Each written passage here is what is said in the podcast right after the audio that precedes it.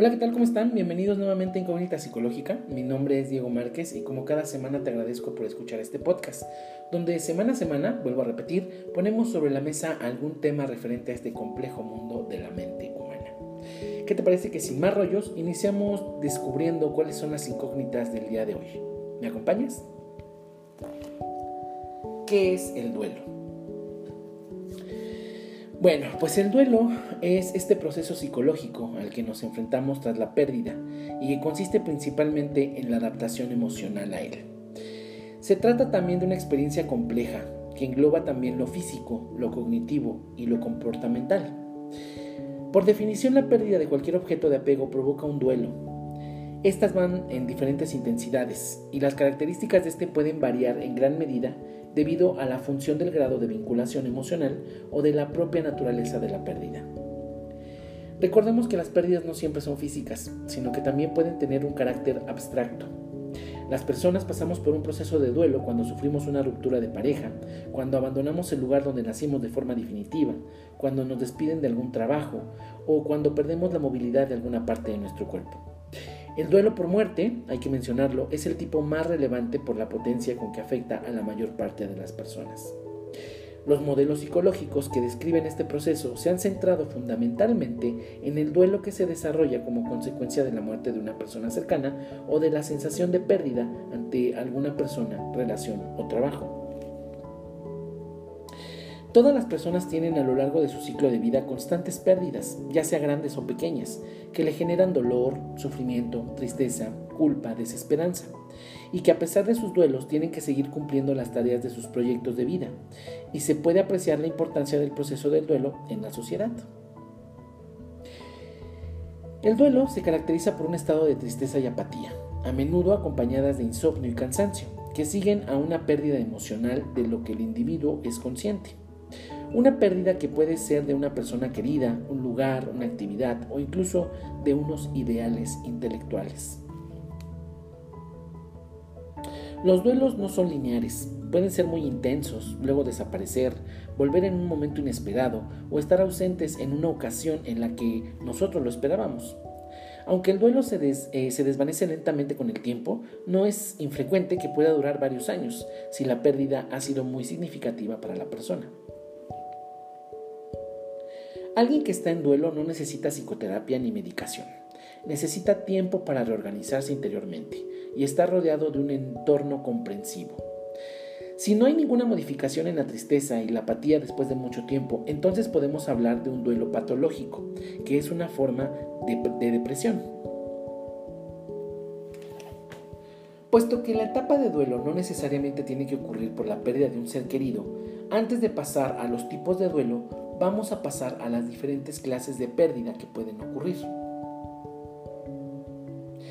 Vamos a hablar de las pérdidas relacionales. Estas tienen que ver con las pérdidas de personas, es decir, separaciones, divorcios, muertes de seres queridos. Pérdidas de capacidades. Estas ocurren cuando el individuo pierde capacidad física y o mental. Por ejemplo, cuando hay, o existe una amputación de algún miembro de su cuerpo pérdida material. Esta se da ante la pérdida de objetos, posesiones y en definitiva pérdidas materiales. Pérdidas evolutivas, que son los cambios de las etapas de la vida, la niñez, la juventud, la vejez, etc. No todo el mundo encaja igual en esta situación. No todas las pérdidas generan duelo. Sin embargo, dependiendo de los recursos u otras variables psicológicas, como la autoestima o la falta de habilidades sociales, se dan cada una. Las pérdidas pueden provocar malestar y sufrimiento durante más o menos tiempo, dependiendo de la persona. Existen varios tipos de duelo.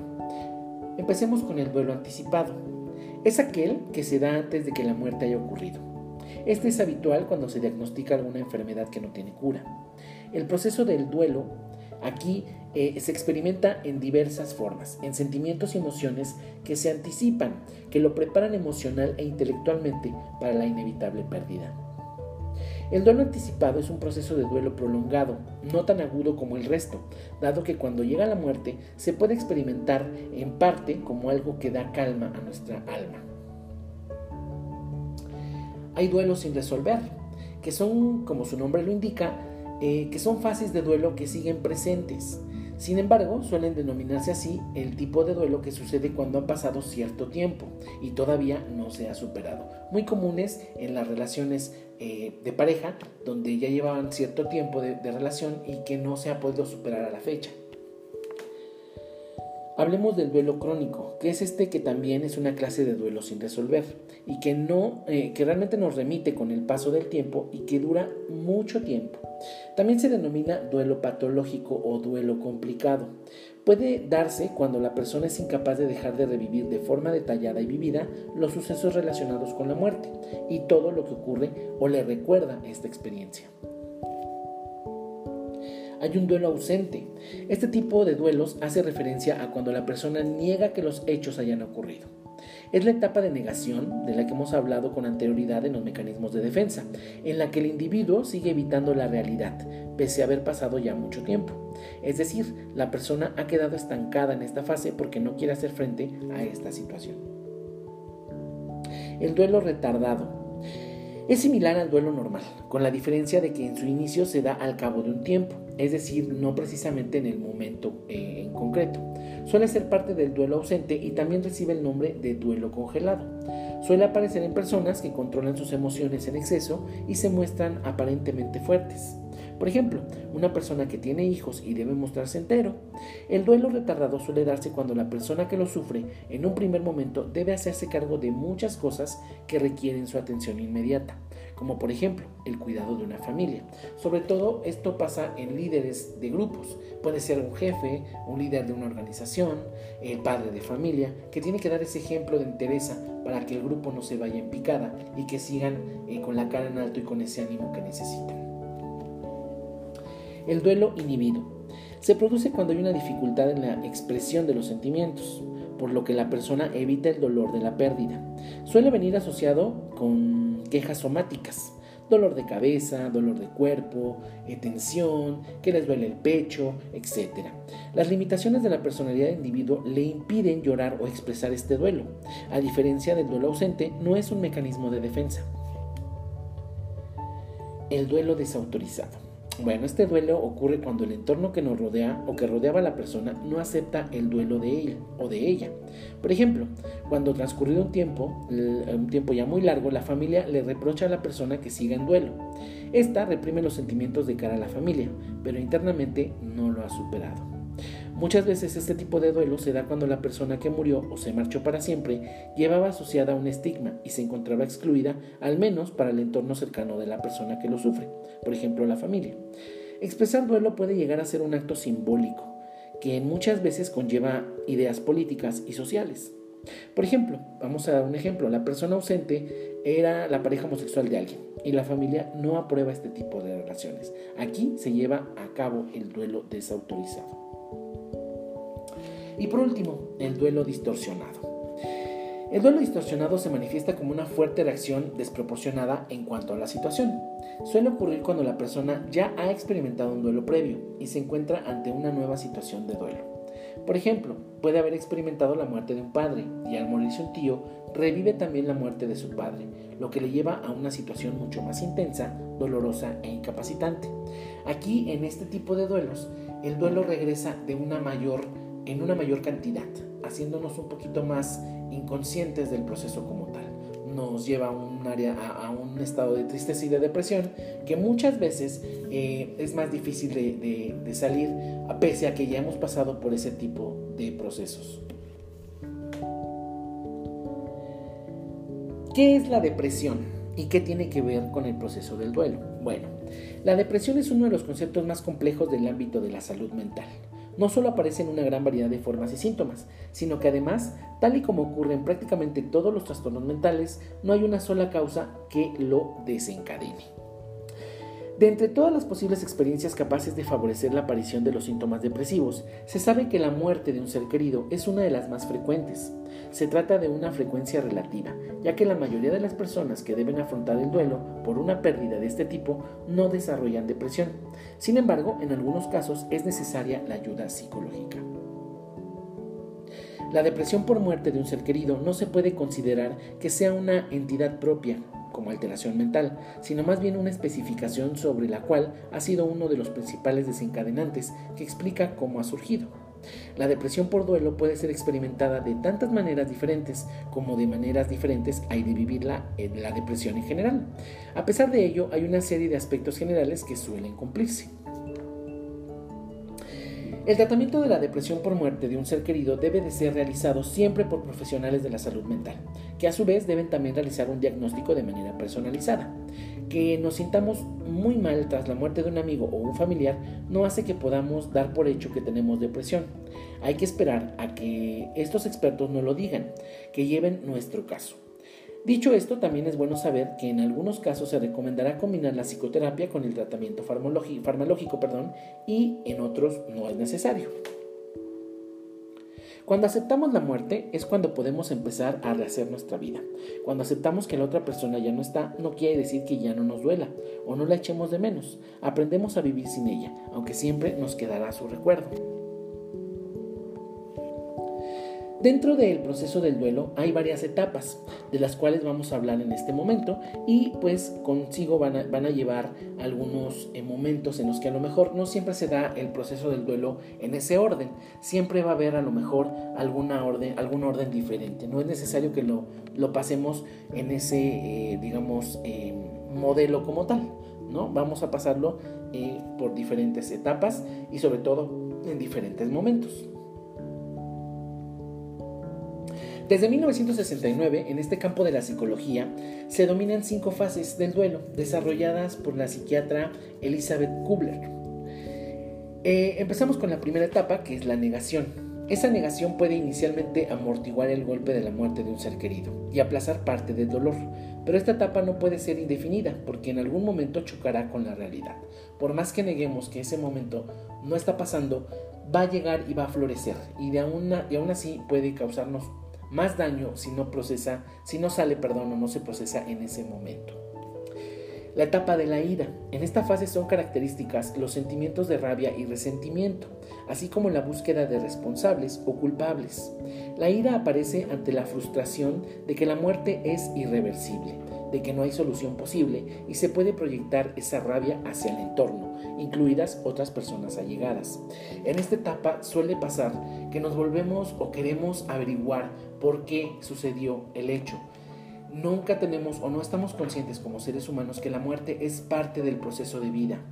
Aquí nos aferramos a que hay, hay, alguien que lo ocasionó o hay algo que lo ocasionó y no nos percatamos de ello. Incluso nos enojamos con nosotros mismos porque también tenemos ese sentimiento de culpa por no haber estado en los momentos en, que igual no necesitaba esta persona que acaba de fallecer. Entonces, en la etapa de la ira también es una de las etapas que se tiene que manejar, digamos, con pincitas, porque no es que esté eh, amargado, sino que simplemente esté pasando por una etapa de ira. También existe la tercera etapa, que es la etapa de la negociación. Bueno, en esta, en esta fase las personas fantasean con la idea de que se puede revertir o cambiar el hecho de la muerte. Es común preguntarse, ¿qué habría pasado si o pensar en estrategias que habrían eh, evitado el resultado final, como ¿y si yo hubiera hecho esto o hubiera hecho lo otro? Aquí no hay culpables, simple y sencillamente la muerte tenemos que verla como un proceso durante la vida. No hay culpables, simple y sencillamente hay que aceptar que la muerte es parte de la vida. La etapa de la depresión. La tristeza profunda, la sensación de vacío, son características en esta fase, cuyo nombre no se refiere a una depresión clínica como un problema de salud mental, sino un conjunto de emociones vinculadas a la tristeza naturales ante la pérdida de un ser querido. Algunas personas pueden sentir que no tienen, no tienen alguna motivación para continuar viviendo. Aquí eh, les hace falta esa persona que murió y pueden aislarse de su entorno. Es muy válido. Cuando hay una pérdida, regularmente a veces también hay personas que se aíslan porque están pasando este proceso y tiene que respetarse. Eh, a mí me platicó y les voy, a, les voy a platicar una anécdota. Cuando yo perdí a una persona, a una de mis mejores amigas, que fue a buscarme a mi casa y que yo no quise verla. Y me mandó en una nota algo que decía, eh, aunque no me quieras ver, yo te, acepto tu proceso como tal. Puedes llorar, puedes golpearte en la pared, puedes enojarte, puedes hacer todo lo que quieras. Pero cuando abras esa puerta, la primera persona que vas a ver voy a ser yo. Hay que respetar ese estado de depresión y ese proceso porque no todos lo llevamos igual, no a todos nos duele igual, ¿sale? Entonces esa es la etapa de la depresión. La etapa de la aceptación. Bueno, pues una vez aceptada la pérdida, las personas en duelo aprenden a convivir con su dolor emocional en un mundo en el que el ser querido ya no está. Con el tiempo recuperan su capacidad de experimentar alegría y placer, pero según los expertos, las personas no pasan necesariamente por todas estas etapas, como les mencionaba hace rato, ni en ese orden específico. Así que el duelo se puede manifestar de distintas maneras y en momentos diferentes para cada persona. Muchas veces te preguntas, ¿Todavía no lo superaste? O te lo preguntan cuando lo vas a superar. Pero no es así, no es algo que tengas que dejar atrás. Ahora tienes que empezar a ver por tu nuevo proceso de vida, por tu nueva etapa en esta vida. La mitad del duelo no es por lo que pasó, sino por las cosas que van a pasar en la vida de las que esa persona no va a formar parte. Para él, las de, eh, perdón, eh, no es que te pases eh, semanas en una fase, eh, o años, o meses, sino que simple y sencillamente cada persona reacciona de diferente forma. Un duelo complicado, como ya lo habíamos visto, puede ser ese momento en el que no tengamos modo o no sepamos cómo manejarlo. Entonces aquí ya vamos a necesitar la ayuda de un especialista. ¿Por qué? Porque no somos capaces de expresar ese dolor con, satisfactoriamente y que nos lleve o nos conlleve a una situación más complicada. El duelo es inevitable, pero, eh, pero, hay que tratarlo de manera individual. ¿Cuáles son las mejores estrategias para sobrellevarlo? Bueno, eh, hay que usar el sistema eh, de la mente, donde nos lleva a esos momentos que disfrutamos, los momentos buenos, los momentos que nos conllevan a una sonrisa con esa persona. Recordemos los buenos momentos. Puede sonar muy, eh, incluso hasta eh, lógico lo que les voy a decir, ¿no? Pero cuando hay una pérdida hay que recordar o hay que llevarnos con nosotros los buenos momentos. Lo malo simple y sencillamente se va. Y eso va a servir para que nuestro duelo sea o lleve un proceso bastante efectivo. También aquí lo que podemos hacer con los duelos es llevar nuestro proceso de duelo. No importa, si te quieres vestir de negro, vístete de negro. Si quieres escuchar música, escucha música. Si quieres eh, recordar a tu, a tu ser querido con una fotografía en un altar, hazlo. Si quieres prenderle velas, hazlo. Si quieres em, hablar con él, hazlo. En este momento lo importante es que ese proceso vaya sanando en ti, porque al final de cuentas no va a poder cambiar el tiempo y no va a poder regresar a la persona que se ha ido. Pues bueno, eh, les agradezco mucho por habernos escuchado en, esta, en este capítulo de Incógnita Psicológica.